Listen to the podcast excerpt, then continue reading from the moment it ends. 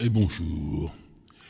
Je suis le badaud, le badaud de Sarlat, et je sors de mon silence.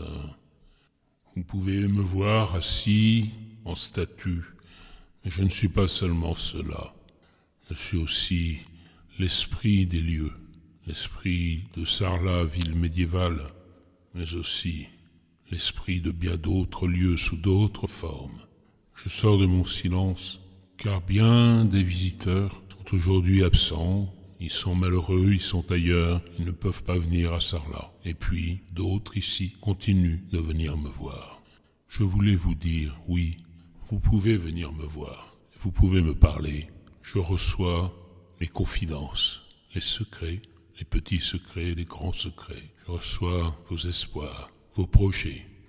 Et j'ai décidé de parler parce que vous pouvez aussi, devant moi, avec votre téléphone portable, me parler.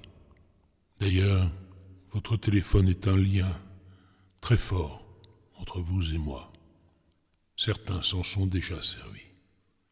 Car même de loin, vous pouvez, il vous mènera vers l'endroit où vous pouvez enregistrer les paroles que vous voulez porter jusqu'à moi.